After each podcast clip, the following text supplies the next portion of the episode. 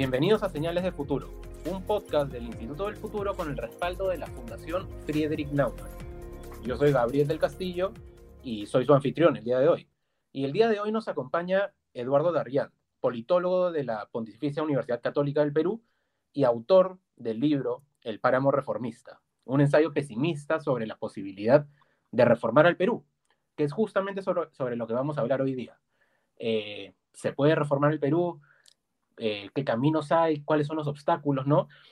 Así que para comenzar, Eduardo, te doy la bienvenida y te pediría que de manera muy breve eh, nos des, digamos, una idea de, qué trata tu libro, ¿no? Para aquellos que todavía no lo han leído. Bueno, muchísimas gracias por la invitación al Instituto del Perú, gracias Gabriel.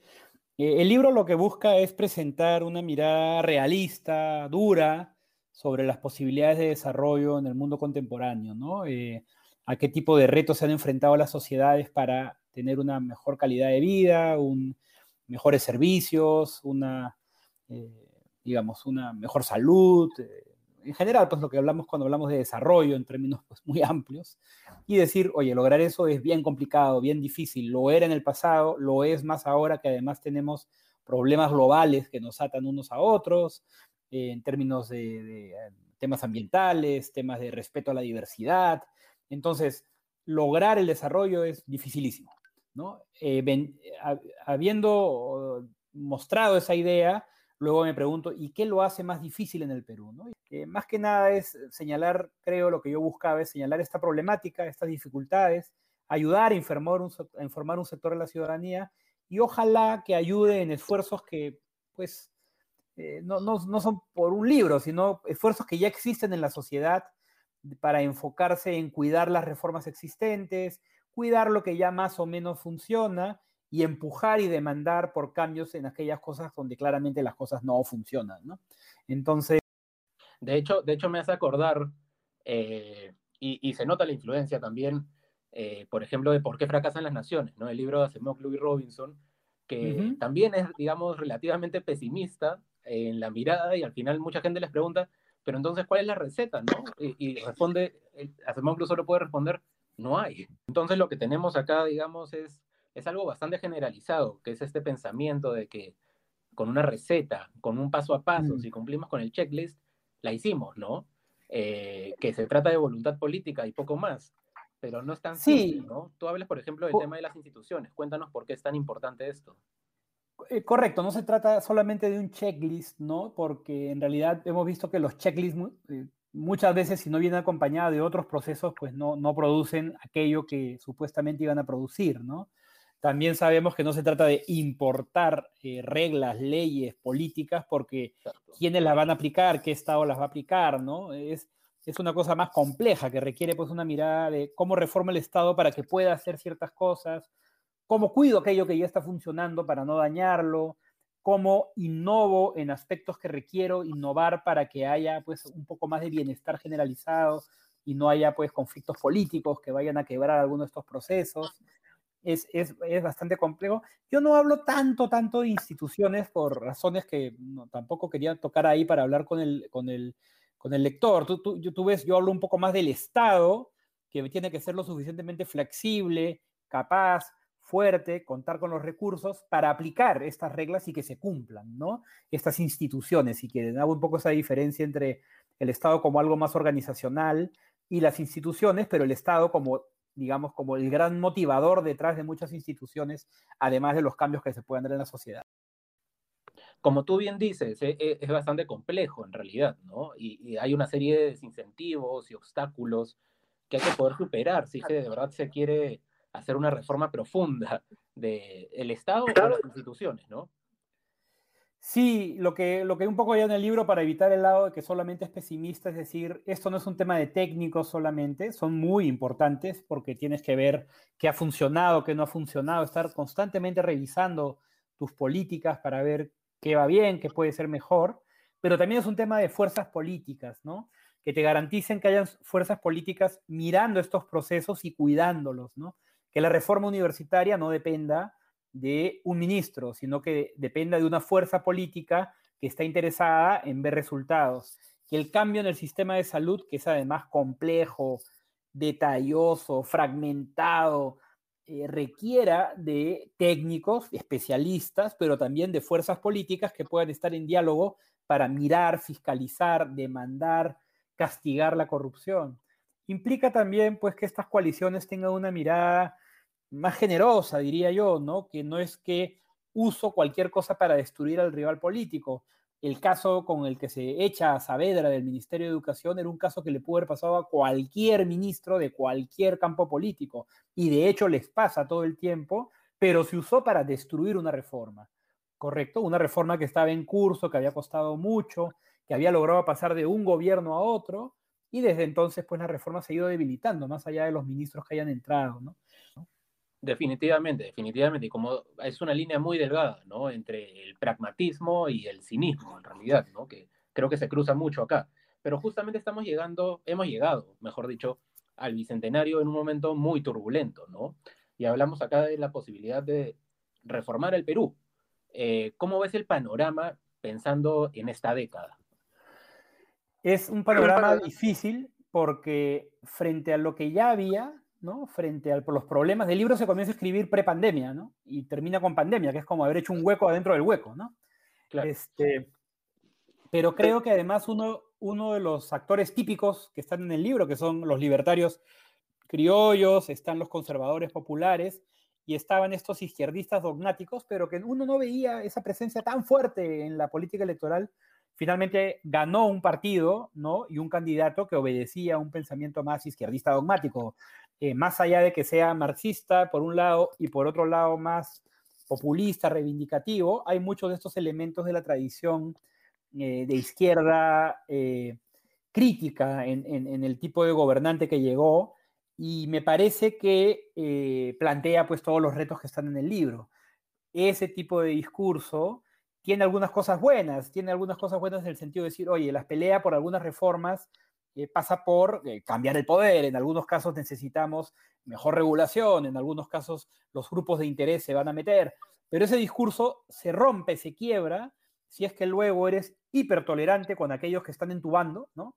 Antes criticabas a un tipo de mafiosos y ahora de pronto a los mafiosos que son parte de asociaciones o grupos que están eh, vinculados contigo, los toleras, ¿no? Y segundo, pasa por quitar la idea de que todo esto es un tema de poder, que una vez que el poder cambió, no habrá pobres en un país rico. Claro, tú hablas de esos tres grupos, ¿no? Los conservadores populares, los libertarios criollos y los izquierdistas dogmáticos. Y hablas, eh, entre otras cosas, de, sus limitaciones al momento de pensar en, cómo, digamos, lograr o avanzar en eso que es el desarrollo, ¿no? Pero yo quisiera preguntarte por algo específico en relación a, a estos tres grupos, eh, que es su relación con, con las instituciones democráticas, ¿no? con la democracia que tenemos en el país, que últimamente, el último año en particular, eh, digamos, en muchas ocasiones se ha visto casi en crisis, ¿no? Entonces, quisiera preguntarte, ¿cuál es la, ¿cómo es la relación de estos grupos con la democracia? ¿Existe verdaderamente una valorización de la importancia de la democracia en el Perú? Eh, ¿O más bien, de repente, se entiende como simplemente lo que hay y quizás hasta un obstáculo para algunos. Eh, creo que la democracia no es vista por muchos como un espacio donde podemos fiscalizar, controlar, vigilar mucho más, donde pueden haber, de nuevo, no quiero idealizar la libertad de prensa como se entiende hoy en día, porque creo que ha fallado de muchas maneras. La libertad de prensa no puede ser usada solo como defensa de un grupo, ¿no? Y muchos medios se portaron en la campaña terriblemente, pero eso no quita que la libertad de prensa sea importante, precisamente porque te hace tomar distancia, te permite que estén viendo lo que estás haciendo.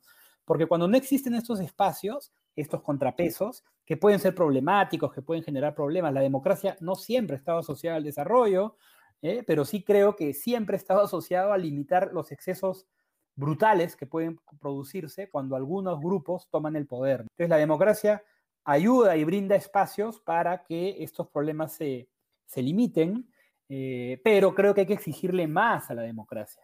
Hoy por hoy, al Congreso, por ejemplo, no habría que exigirle solamente que nombre magistrados del Tribunal Constitucional, sino que nombre buenos magistrados capaces de poner límites ante excesos posibles y garantizar la fiscalización y el control del poder, precisamente para evitar abusos y otros problemas. Creo que en el que en el Perú, en el caso peruano, la democracia, digamos, eh, genera desarrollo? ¿O puede potencialmente hacerlo? Creo que no hay que minimizar lo que ha pasado desde el año 2000 hasta ahora, ¿no? Es un tiempo en el cual varias instituciones han podido funcionar, que la propia corrupción ha sido controlada por fuerzas anticorrupción en varios momentos, que se ha desarrollado una prensa más fiscalizadora, donde han ido a la cárcel grandes corruptos, ah, podemos discutir en qué casos ha habido, se les pasó la mano, en qué casos ha estado mal, pero en general queda la idea, ya creo que sería falso decir que en el Perú el que roba o el que es corrupto no le pasa nada, no, le ha pasado a un montón. Tienes la Junta Nacional de Justicia hoy día tomando cierta vigilancia y control sobre espacios, entonces mucho de eso está asociado con la democracia, con haber tenido partidos en el Congreso, contrapesos, una mirada más abierta. De acuerdo, de acuerdo con eso, totalmente. Eh, y algo más que quisiera preguntarte, Eduardo, es justamente porque este libro habla de la posibilidad de, alcanzar cierto nivel de desarrollo, de empujar políticas que, vayan hacia el desarrollo, pero el desarrollo es algo lleno de objetivos de largo plazo, ¿no? Sin embargo, mucho de lo que tú describes, de los problemas, las limitaciones que tenemos, eh, responden a intereses del corto plazo, ¿no? Correcto. ¿Cómo podemos alinear estos dos elementos? Es bien difícil, Gabriel, porque tienes que lograr que los partidos que lleguen al poder no sean sumas de personalidades, sino personas con un plan y por lo mismo gente alguna capaz de decir, ahora te toca a ti, yo voy a estar atrás, yo voy a apoyar la coalición, vamos a tener un proyecto y a la, a la vez poder volver a traer a técnicos que tengan confianza en desarrollar políticas, fortalecer la burocracia, fortalecer el Estado. Entonces creo que es esencial ese, ese mediano plazo, de alguna manera hay que comenzar a construirlo desde la concepción de qué es hacer política y qué queremos al hacer política, ¿no?